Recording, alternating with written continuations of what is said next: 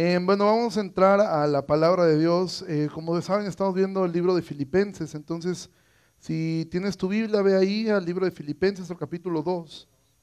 Hoy vamos a, hoy he titulado este mensaje, Eres amado.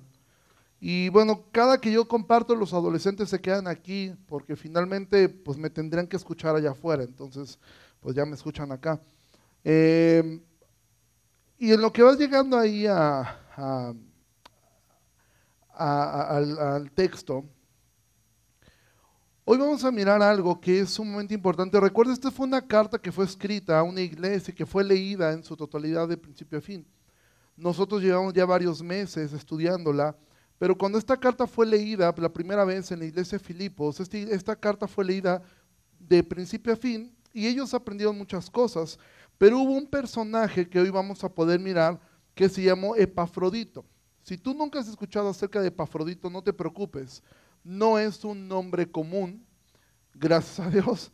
No es un nombre que nosotros escuchemos eh, constantemente. Pero bueno, quiero contarte un poquito acerca de quién es Epafrodito, porque ahora que lo vamos a leer, yo quiero que ya tengamos el conocimiento acerca de él. Bueno, como tú recordarás, la carta de Filipenses es una carta que fue escrita para animar a esta iglesia que mantuviera su gozo. Pero esta carta fue enviada a través de una persona. Esa persona fue Epafrodito, que a su vez Epafrodito fue enviado por la iglesia de Filipos. Cuando Pablo es encarcelado en Roma, entonces la iglesia de Filipos envía a un hombre.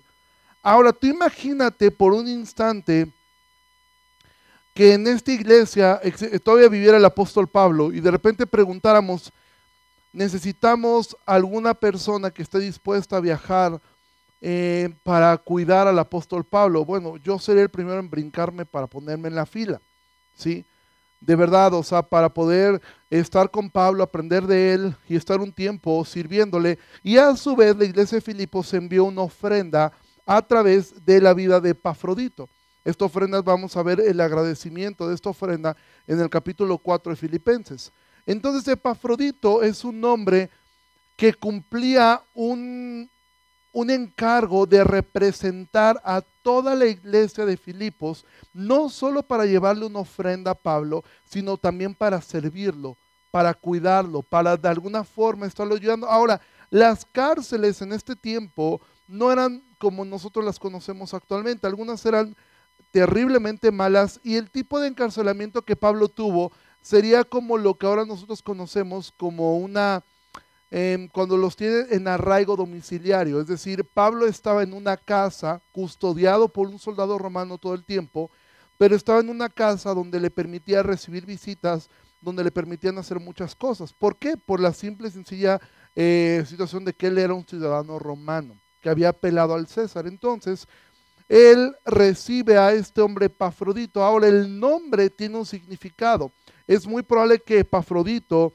haya sido una persona eh, de origen griego por el nombre, era un nombre muy común.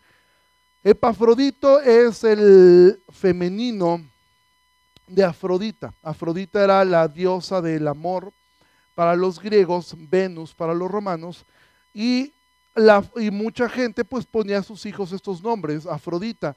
Y Afrodita pues suena decente. Pero pues hubo un grupo de gente que dijo, yo cómo le pongo a mi hijo Afrodito, entonces no se podía. Y entonces el nombre Epafrodito viene de este nombre, es el, es el masculino de, de, de, Afrodita. Y el significado es muy relevante porque el significado es alguien digno de ser amado, entre muchos otros. La etimología tiene muchísimas eh, variantes, pero la mayoría concuerda que el significado de Epafrodito sería digno de ser amado. Bueno, entonces, imagina el privilegio tan grande que Pafrodito tuvo. Él fue elegido para representar a toda la iglesia, para servir, en mi opinión, al segundo hombre más extraordinario que ha pisado la tierra, que fue el apóstol Pablo. Después de Jesús, en mi opinión, eh, Pablo fue un ser extraordinario. Y este hombre es enviado sin embargo, vamos a ver ahora en este texto final del capítulo 2, vamos a ver una comparativa que a lo mejor los que son hermanos la vivieron y los que son padres, aunque lo nieguen, es una realidad. ¿Cuántos de ustedes tuvieron un hermano que saben que es el consentido? Sí, o sea, que dices, yo sé que mi hermano, mi hermana es la consentida. Todo mundo. Sí, a lo mejor tú dices, el consentido, mucho gusto para servirte. Sí, pero en el caso mío, yo soy este, yo soy hijo único, entonces yo nunca tuve esa competencia. Por default fui el consentido de mi madre, espero. Em, pero no, no, no, no es que tuviera mi madre muchas opciones, pero vamos a mirar que esto es una realidad y aún también lo era seguramente para Pablo, ¿sí? Porque date cuenta, quiero que vayamos eh, al versículo 19 y fíjate lo que va a decir, va a hablar acerca de Timoteo. Mira, de Timoteo has escuchado 40 mil mensajes. Todo el mundo predica de Timoteo, Timoteo, Timoteo. Hay, hay movimientos, hay, hay, hay, ministerios que se llaman Timoteo, eh, estos son mis Timoteos, etc. Timoteo, de hecho, es un nombre muy común, es un nombre, y que por cierto también es un nombre griego.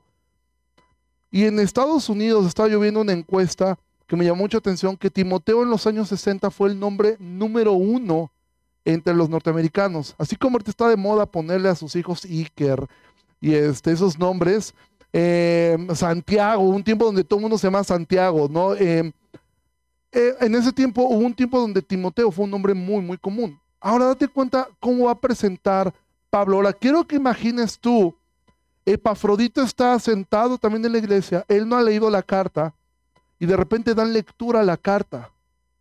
Y Epafrodito junto con el resto de la iglesia escucha lo siguiente. Esperen el Señor Jesús enviarles pronto a Timoteo para que yo también esté de buen ánimo al saber de su estado.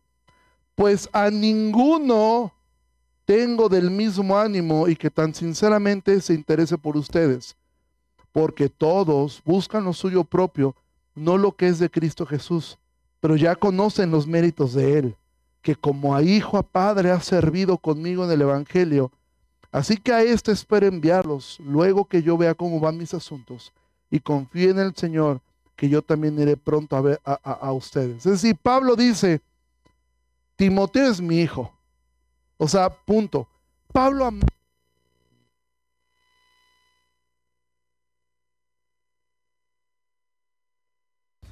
Pablo amaba a Timoteo como si fuera su hijo, a ese grado, y lo presenta diciendo, no tengo a ningún otro como Timoteo.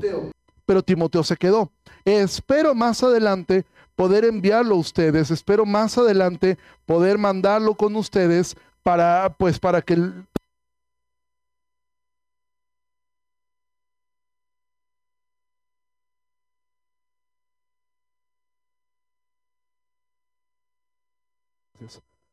Espero poderlo mandar pronto a ustedes a, a, Timoteo, pero Timoteo se quedó. Ahora, como te decía yo acerca de los hijos consentidos, o sea, Pablo está describiendo a Timoteo, Timoteo es mi hijo, no hay nadie como él, es una persona que ha servido conmigo en el Evangelio y dice, ya conocen los méritos de él. Como a hijo, a padre ha servido conmigo. Timoteo no era su hijo biológico, pero Pablo amaba a Timoteo. Pablo amaba a Timoteo como si fuera su hijo. Y por eso este es un buen mensaje para todos nosotros. Porque cuando pensamos en Pablo, la realidad, por lo menos yo, pienso en un hombre prácticamente inalcanzable. Un hombre que tuvo una vida eh, de asesino, pero cuando se convirtió al Señor, él se dedicó completamente a Dios. Prácticamente no vemos algún error de Pablo, vemos algunas cosas que pudiéramos inferir que fueron errores suyos. Seguramente los tuvo, seguramente pecó, pero la Biblia no nos da muchos detalles acerca de esto. Y de Timoteo ni se diga, Timoteo es como que el chico maravilla, el joven que todo lo ha hecho bien, que tomó decisiones buenas, que aprendió de su madre, que aprendió de su abuela, ¿sí? Pablo amaba tanto a Timoteo que es el único personaje en toda la Biblia que tenemos el nombre de su mamá y el nombre de su abuela. O sea, Pablo amaba a este hombre. Pero de repente entra un hombre llamado Epafrodito, con el cual yo creo que nos podemos identificar. Porque imagínate a, Epafrodito sentado ahí escuchando cómo ha presentado a Timoteo, diciendo, se los voy a mandar pronto. Ya saben cómo es mi Timi. Ustedes saben que como él no tengo otro. Así lo dijo Pablo. No tengo otro como él. Pero después va a hablar acerca de Epafrodito. Y quiero que tú lo escuches honestamente. Dice, más tuve por necesario enviarle ese Epafrodito. Mi hermano y colaborador y compañero de milicia, o sea, nunca mi hijo, o sea, mi hermano, mi hermano como cualquier hermano en la fe. Su mensajero y ministrador de mis necesidades, porque él tenía gran deseo de verlos a ustedes y gravemente se angustió, porque habían oído que había enfermado, pues en verdad estuvo enfermo a punto de morir. Pero Dios tuvo misericordia de él, y no solamente de él, sino también de mí, para que yo no tuviese tristeza sobre tristeza. Así que le envío con mayor solicitud, para que al verle de nuevo se gocen y yo esté con menos tristeza. Recíbanle pues en el Señor con todo gozo y tengan en estima a los que son como Él, porque por la obra de Cristo estuvo próximo a la muerte, exponiendo su vida para suplir lo que faltaba en su servicio por mí. Probablemente hubo un silencio como el que ahorita hay. O sea, Epafrodito, te mandamos y te fuiste a enfermar. O sea, te enviamos todos. ¿Has cuidado a un enfermo alguna vez? Es difícil. Un enfermo, aunque no quieras, en algún momento se vuelve una carga, por más que lo ames. No fue culpa de Pafrodito. Pero tú imagina la expectativa que Pafrodito tenía de ese viaje. Imagina la emoción con la que probablemente él fue. Y de repente él llega, los viajes eran muy largos, él llega y lo que ocurre es que él se enferma. Entonces yo quiero que podamos ver cuatro cosas que por lo menos yo aprendí de esta historia y que creo que nos puede servir a todos nosotros. Primer cosa, dice el versículo 27, pues en verdad estuvo enfermo a punto de morir, pero Dios tuvo misericordia de él, y no solamente de él, sino también de mí.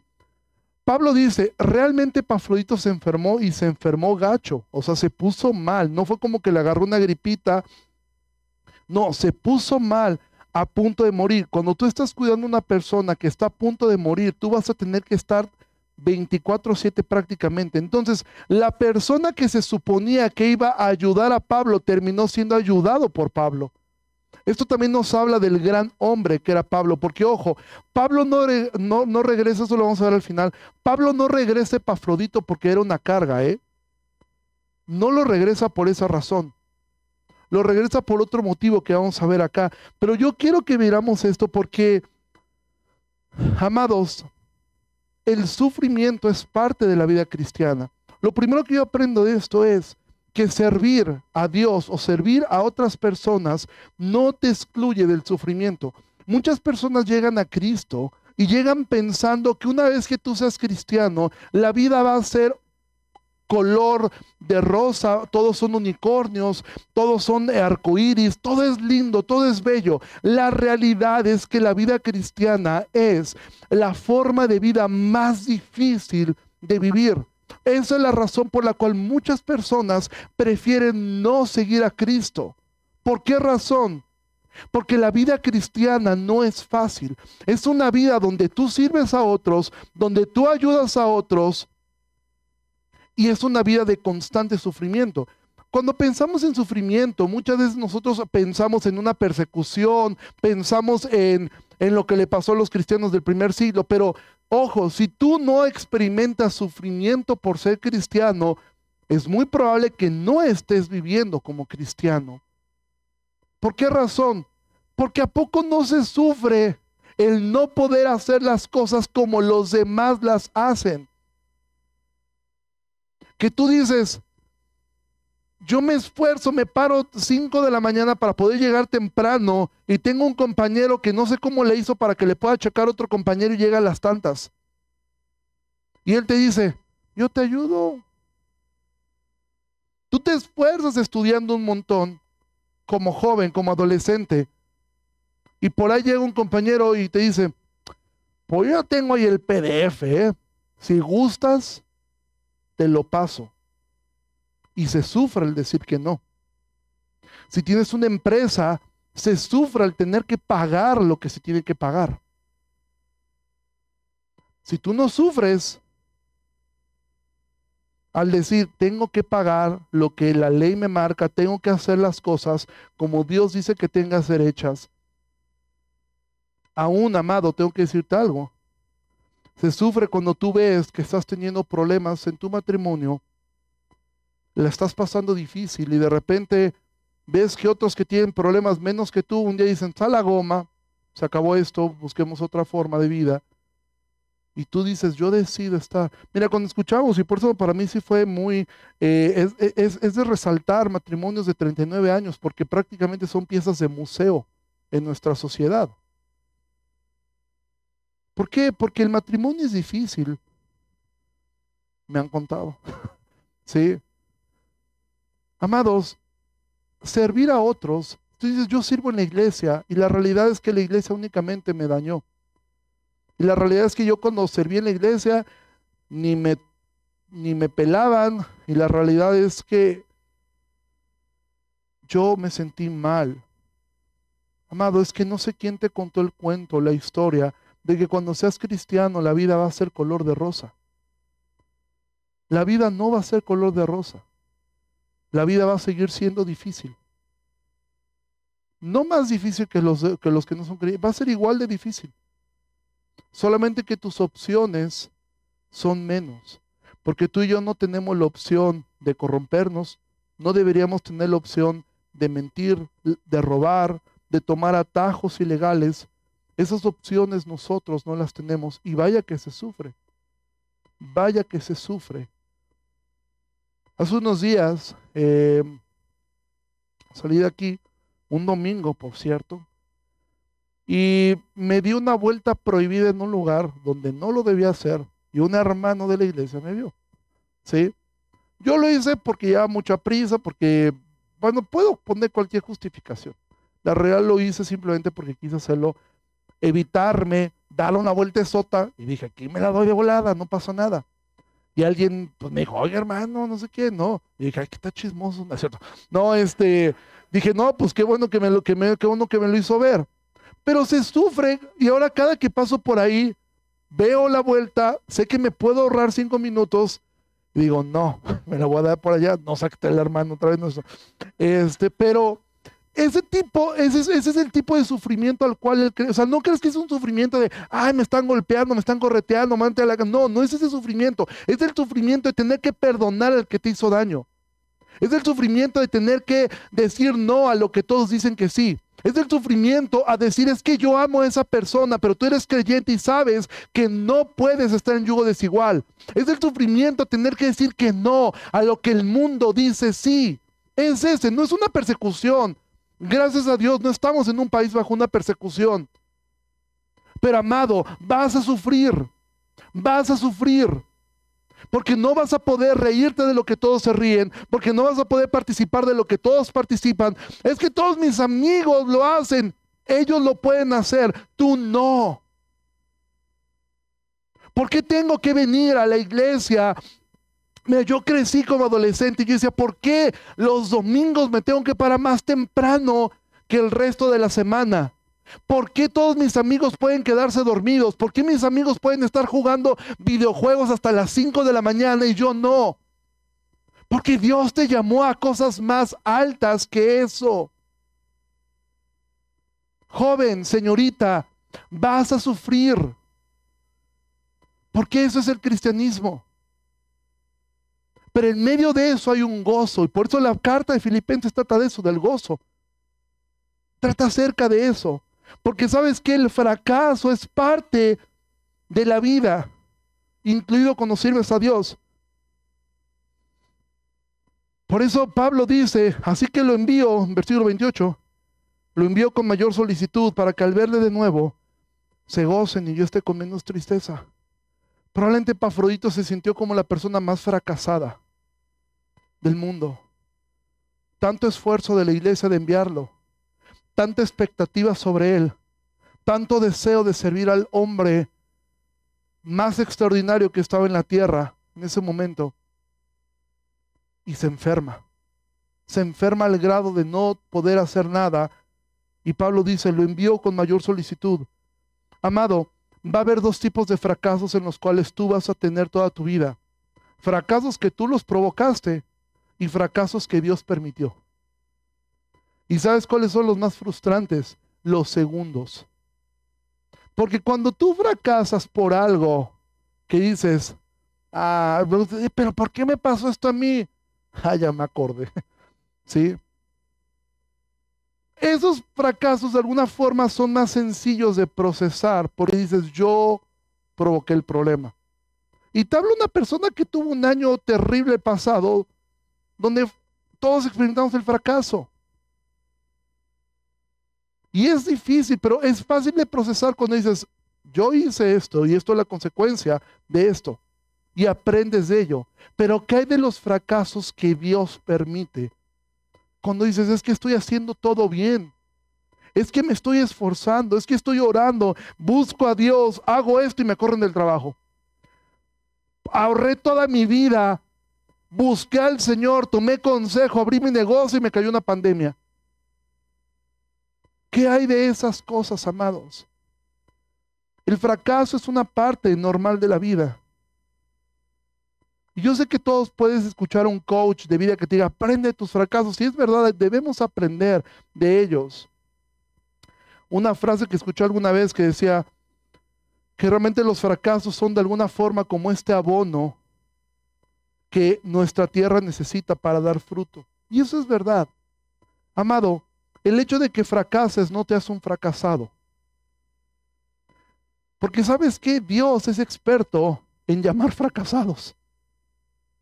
¿Sí? De hecho, estamos estudiando, aparte de esto, con, con, con Claudio, estamos estudiando una carta que fue escrita por el peor fracasado de la historia. Porque solamente hubo una persona en la historia que negó a Jesús en su cara cuando escuchó de los labios de Jesús que dijo, el que me niegue delante de los hombres, lo negaré delante de mi Padre. Todos asumimos que el peor de todos fue Judas. No, el peor fue Pedro. Porque Pedro era muy amigo de Jesús. Y estamos estudiando la historia de un fracasado. Pablo, Moisés y el que te venga a la mente.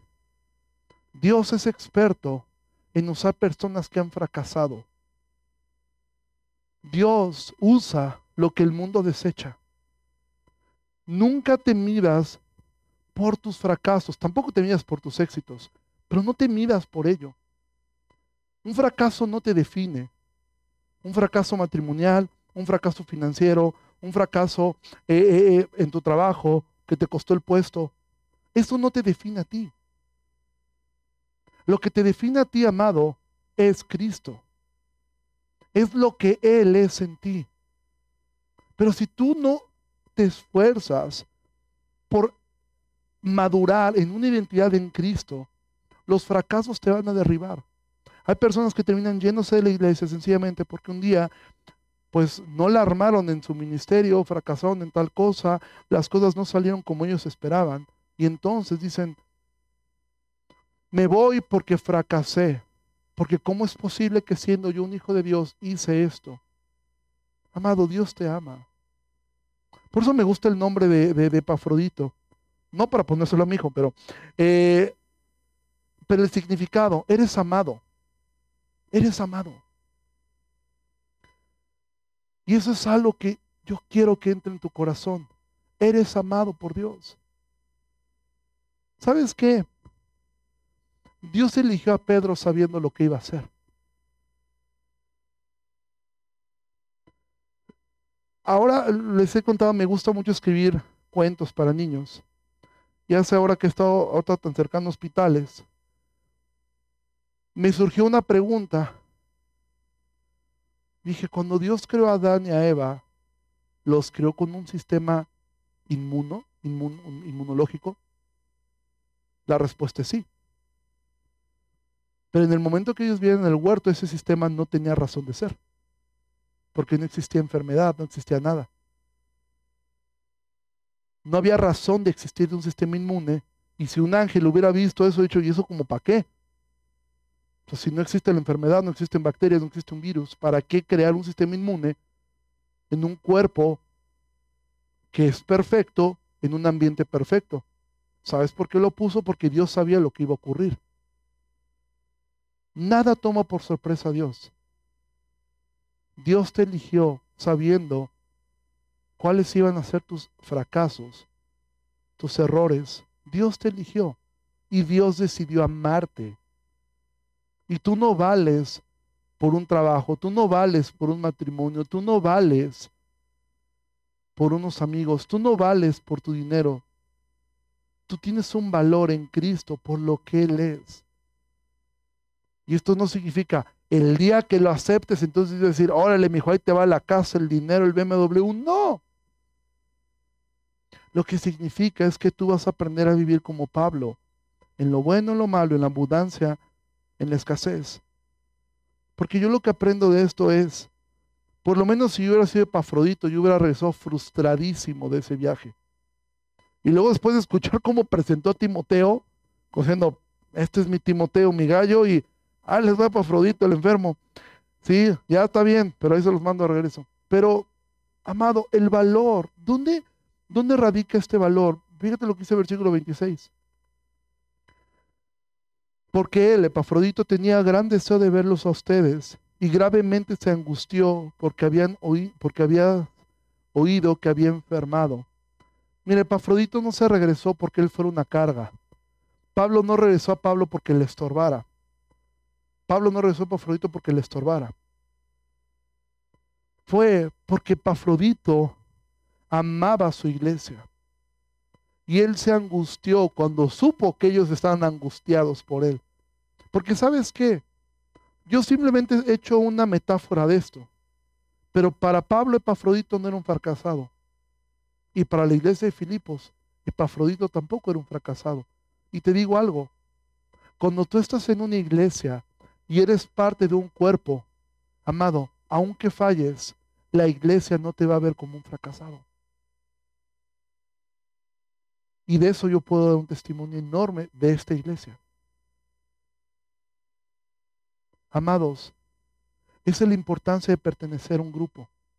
Es la importancia de tener hermanos que no te van a valorar por lo que sabes hacer, por lo que tienes, por lo que eres, por lo que tienes, por lo que puedes hacer, sino por lo que tú eres.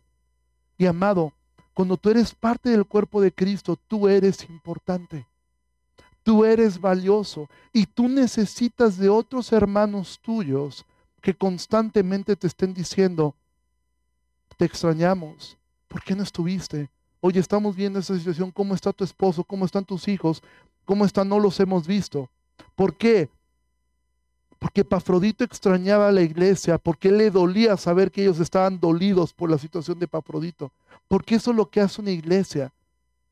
Una iglesia no debería de matar a sus soldados heridos. Aquí enfrente hay un hospital. Imagina que este hospital ya no está muy enfermo, ya desconéctalo, mátalo, porque no nos estorba, ya está robando oxígeno. No, un hospital se va a esforzar. Va a hacer todo lo que esté en su alcance porque esa persona recupere la salud. Y estamos hablando de un grupo de personas que no son creyentes.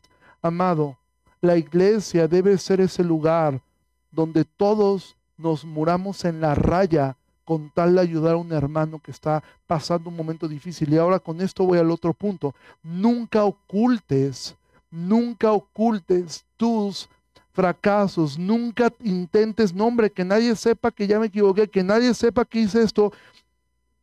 La Biblia es clara, el que encubre su pecado no prosperará, pero el que lo confiesa y se aparta de él alcanzará misericordia. Amado, no luches solo. No luches solo. Estás teniendo problemas en algún área. Habla con alguien, acércate y dilo, ¿sabes qué? Estoy luchando con esto, estoy luchando con esta área, no soporto de repente a mis padres, no soporto de repente a, a, mi esposo, no soporto a mi esposa, sé que parecemos la pareja perfecta porque a lo mejor se ve todo muy bonito en redes sociales, la realidad es que estamos viviendo un infierno en casa, pero no luches solo y tú piensas, es que si se lo digo a la iglesia, la iglesia me va a comer, me va, no, amado, ¿quiénes seríamos nosotros para juzgarte? Sobre todo para condenarte. Evidentemente debemos emitir un juicio para poder ayudarte, pero no podemos condenarte. Subrayo, no podemos, aunque alguien lo haga, no puede. El único que va a condenar es, es Dios. Amado, no ocultes tus luchas. No ocultes tus batallas. Hombre o mujer, no ocultes eso. Si estás teniendo problemas en áreas en tu matrimonio, estás no, no ocultes eso y acércate con alguien, con un hermano, con alguno de los pastores. Eh, acércate con él y sabes que estoy luchando con esto. La realidad es que hice esto. La realidad es que necesito ayuda. Mira, en los años que llevo como pastor, Em, y en la iglesia en general, yo, yo llevo sirviendo a Dios, pues prácticamente como pastor, más de 25 años entre aquí, en otra iglesia y el tiempo que he estado eh, en, un, en un liderazgo. Y algo que he visto es esto. Las personas que más rápido confiesan lo que han hecho, aunque es doloroso al principio, salen de los procesos muy rápido y salen muy bien. ¿Sabes qué? Esto pasó, digo, sin ser cara dura, ¿eh? Tampoco es como eh, ser, ah, pues ya lo hice y que, no. Pero cuando alguien se acerca y sabes que la verdad estoy luchando con esto, esto pasó, ta, ta, ta, ta, ta, es muy fácil y muy rápido que salgan de eso. El problema está cuando somos de los que ocultamos las cosas porque de mantener un parapeto de apariencia. Y Dios nos ama tanto que es como que Dios nos ve y dice, mira, ahí va con su disfraz ahí va con su disfraz, porque le da pena que vean que tiene una herida. Le da pena que vean como un niño que le tuzaron el cabello y no se quiere quitar la gorra nunca porque le da vergüenza. Y es como que Dios ve, ve, ve, y Él tiernamente un día dice, no, esa herida, si no es sanada, le va a causar más problemas. Y entonces Dios viene y te quita el disfraz, te lo arranca y a ti te duele, lloras mucho, pero al final es porque Dios te ama. Y dice, no, hijo, te amo tanto que no voy a dejar que esa herida te cree una gangrena. Te amo tanto que no voy a permitir que te mueras por esto, por algo tan insignificante. Porque sabes que para Dios el pecado es igual de grave, pero también al mismo tiempo es igual de fácil de sanarlo. Entonces, amado, no luches solo. No luches solo. No luches. Esas luchas con pornografía, esas luchas con mensajes a personas que no son tu pareja o tu esposo o tu esposa, no luches solo. Con esas tentaciones, sabes que estoy aquí, o sabes que ya estoy, como dijeran por ahí, estoy hasta el chongo de piojos de tantas broncas que yo mismo me metí. Pide ayuda. Pide ayuda a tu iglesia. Y cuarta parte, con esto último punto. Dice versículo 30. Porque por la obra de Cristo estuvo próximo a la muerte, exponiendo su vida para suplir lo que faltaba en su servicio por mí. Este cuarto principio probablemente va a ser muy difícil para algunos, pero es una realidad. La mayor parte, o probablemente la totalidad de tu vida, estarás fuera del centro de atención. Mira, todos el mundo admiramos a Timoteo. Hay dos libros que llevan su nombre. Y Pablo lo menciona, casi en todas sus cartas menciona a Timoteo. Pablo es otro gran nombre, Pedro, Juan, Mateo, Marcos, pero ¿qué hay de los epafroditos?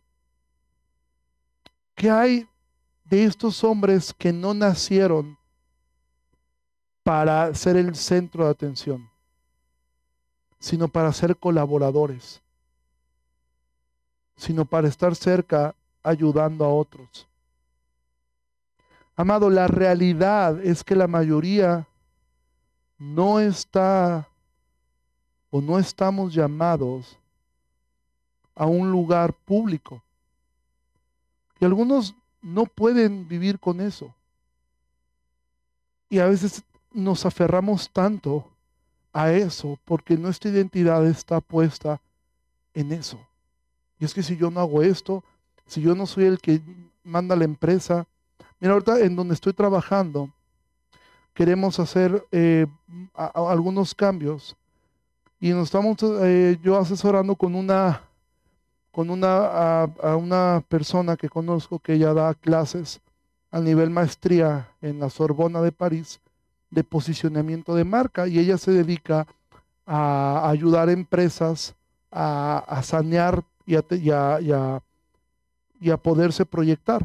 Y ella me dice, ¿sabes qué es lo más difícil, sobre todo en las empresas familiares? Que después de hacer todo lo que nosotros hacemos, ellos nos pagan por nosotros ser una consultora y al final la conclusión es, ok, señor, el problema de la empresa es usted.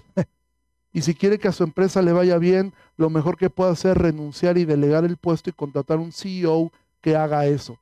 ¿Y sabes, qué, sabes cuán difícil es que el que te pagó diga, pero ¿cómo? Yo soy el dueño, yo hice esta empresa y la hizo usted muy bien, pero actualmente le está echando a perder. Y si Steve Jobs lo corrieron de Apple, usted también se puede ir. Porque a veces no nos gusta eso. Porque nos aferramos, pero es que yo he hecho esto. Y no nos gustan los lugares tipo Epafrodito. No nos gusta tener que ser los titos. ¿Por qué? Porque cuando tú ves cómo describe Pablo a Tito y a Timoteo, es lo mismo que con Epafrodito. Timoteo era su hijo, Tito era su colaborador. ¿Los amaba? Sí, los amaba los dos. Pero la realidad es que Pablo a Timoteo era su hijo.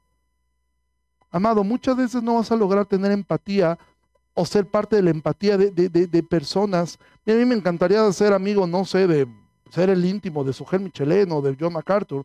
Me encantaría, la realidad es que nunca lo voy a lograr. Sí, me encantaría hacerlo. Y aunque quizás estuviera yo en su iglesia, probablemente no lo lograría. Amado, entiende que tu identidad no está en lo que haces.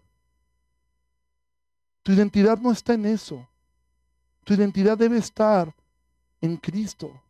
Porque la mayoría están llamados, estamos llamados a hacer de servicio a otros y ayudar a otros. Y por eso me encantan estas líneas que Pablo ocupa para hablar de un nombre en el cual la mayoría nos podemos identificar. Un nombre que su función fue servir a Pablo y que en la apariencia fracasó, pero no, no fracasó. Porque ya quisiéramos nosotros estar dentro de las páginas de la Biblia y concluyo con esto. Pablo dice, recíbanle, versículo 29, recíbanle pues en el Señor con todo gozo y tengan en estima a los que son como Él. Es decir, Pablo, Pablo, Pablo entendía, hay muchos epafroditos. Y a todos los que son como Él, debemos recibirlos con mucho gozo y tenerlos en estima. Amado, nuestra iglesia tiene personas así. Personas que son serviciales, personas que no están buscando un lugar, personas que no están buscando ser el centro de atención. En tu trabajo tú vas a tener compañeros así, compañeros que no están buscando a ver cuándo tumbo al jefe, a ver cuándo me quedo yo con el puesto, a ver cuándo logro ser yo. No, que son personas que aman servir, son personas que aman trabajar, son personas que aman hacer lo que hacen que no están peleándose por un puesto, no están peleándose por un ascenso, simplemente hacen su trabajo bien porque aman a Dios o en su caso aman a su familia y quieren hacer las cosas bien. Cuida a esas personas, cuídalas. Y en la iglesia, cuando tú detectes hombres así, cuídalos y tenlos por mucha estima. ¿Qué significa tener estima? Que tú valores lo que hacen, que no abuses de ellos y que seamos justos con esas personas. ¿Sí? Que podamos tener esa estima con esas personas y decir, Él es valioso. Y termino con esto y poniéndolo en el contexto de nuestra iglesia. Valoras, a, sobre todo son papás, Tú y yo estamos aquí con aire acondicionado escuchando. Y ellos están allá afuera con un número de niños que les ponen una perfecta atención, que están, oh maestro, muy interesante su tema, ¿eh?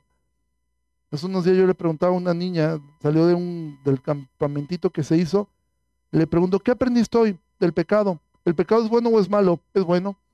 ¿Sí? ¿Por qué razón? No es que no puso atención, sencillamente tiene una edad muy, muy, muy pequeña donde está procesando esta información.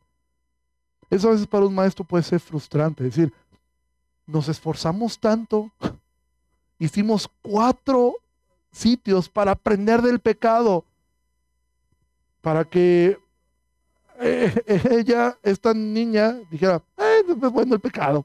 ¿sí? No, pero no fue más sincera, ¿no? Que muchos. Em, pero amados, valoremos eso, valoras a las personas que te ayudan a, tener un lugar. Valoras a esas personas. Cuando vas a, y en otras formas también igual de prácticas, valoras a las personas que te sirven. Mira, no hay peor cosa que ver a una persona, y sobre todo si es cristiana, maltratar a, al personal de un restaurante o, maltratar a una persona. ¿Sí? Amado, ten en alta estima y si Dios te ha llamado a ser una persona como Epafrodito, no te frustres por decir, es que yo quiero eso. Dios decidió dar dones. Dios decidió repartirlos. Y todos somos igual de importantes, porque todo radica en lo mismo. Eres amado, no por lo que haces, sino por lo que Cristo hizo por ti eres amado. No necesitas ser elocuente, no necesitas ser famoso, no necesitas ser rico, no necesitas eso. Solo necesitas creer que eres perfectamente amado y creer que necesitas arrepentirte. Pero el saberte amado te ayudará a correr a sus brazos que te aman tanto, a recibir el oportuno socorro. Ponte pie, vamos a terminar. Padre, la finalidad de este mensaje no es exaltar a Epafrodito. La finalidad de este mensaje es exaltarte a ti. Exaltarte por la obra tan grande que hiciste a través de estos hombres. Y exaltarte porque vemos en la vida de este hombre rasgos del carácter de Cristo, el cual no vino a ser servido, sino vino a servir. El cual siendo en forma de Dios, se hizo como uno de nosotros. Y que tú, Señor, dijiste, aprendan de mí que soy manso y humilde. Yo te ruego, Señor, que si hay personas aquí que están por primera vez, que están escuchando el Evangelio,